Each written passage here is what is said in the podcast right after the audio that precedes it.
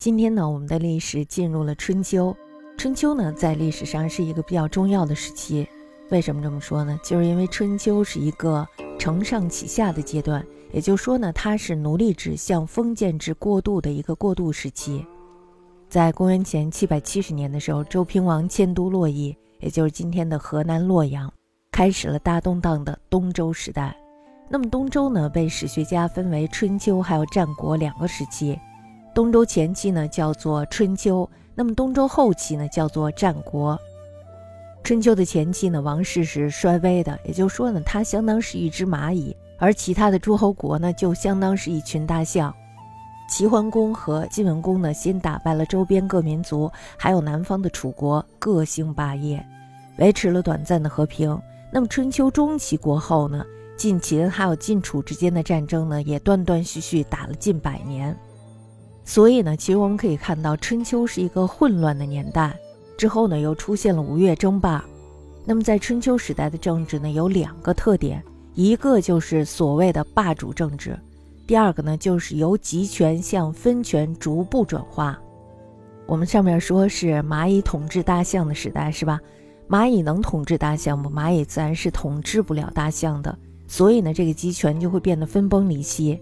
这种特点其实促进的是什么呀？是新旧制度的更替，其中呢最明显的就是土地制还有法律的制度的更替，这两方面不断的改进，提高了劳动者的生产积极性，从而呢推动了生产力的发展，还有就是文化的进步。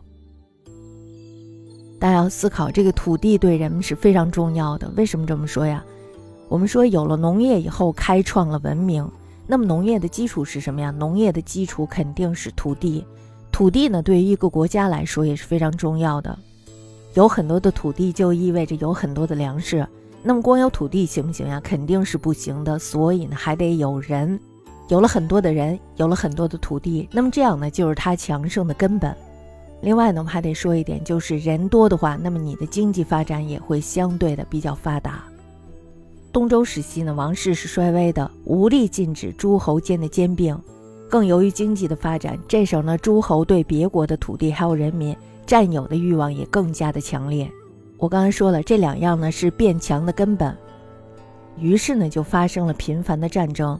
那么战争的结果呢，就是出现了秦、楚、齐、晋、吴、越这六个大国。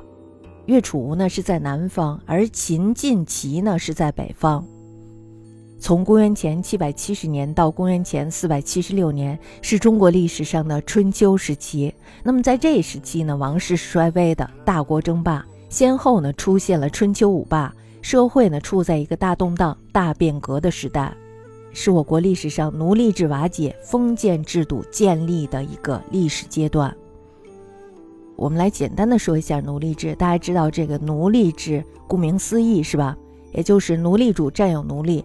然后呢，奴隶是无偿的劳动，奴隶没有人身自由。那么奴隶是怎么来的呀？奴隶是通过战争，还有俘虏别人，还有就是侵占这个地方的原住民，另外就是负债的人、有罪的人等等。那么这些人呢，就会成为奴隶。封建制呢是一种政治制度，它主要呢是由共主或者是中央王朝给宗室成员、王族或者是功臣分封土地。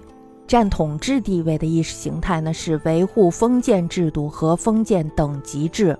我们大家来看一下这个分封土地这一块儿，奴隶制的时候呢，也有分封土地，对吧？把土地呢分封给奴隶主，但是那个分封和这个分封是不一样的。这个分封呢，就是把土地给他了，而那个呢是让他来使用。但是呢，奴隶制的奴隶主他对土地只有使用权，没有其他的任何权利。然而，这个分封呢就不一样了。分封呢，它是对土地有主导权的，也就是说私有制，绝对的私有制。我们大家都知道井田制的废止。那么井田呢，它是由周边八块中间一块，中间这一块呢是公田，周边呢是私田。为什么到后来的时候就都变成私田了？大家想，王室衰微，对吧？王室既然衰微了，那么谁都可以来侵占这一块。原本呢，我是要给你纳税的，但是由于你的势力已经不够大了，拿不住我了，所以呢，我就不给你纳税了。我不给你纳税意味着什么呀？也就是说，意味着我占领了这块土地。那么到后来的时候，这种制度呢，反而是促进了这个生产力的发展。这就我们说的，为什么春秋时期它是一个过渡时期。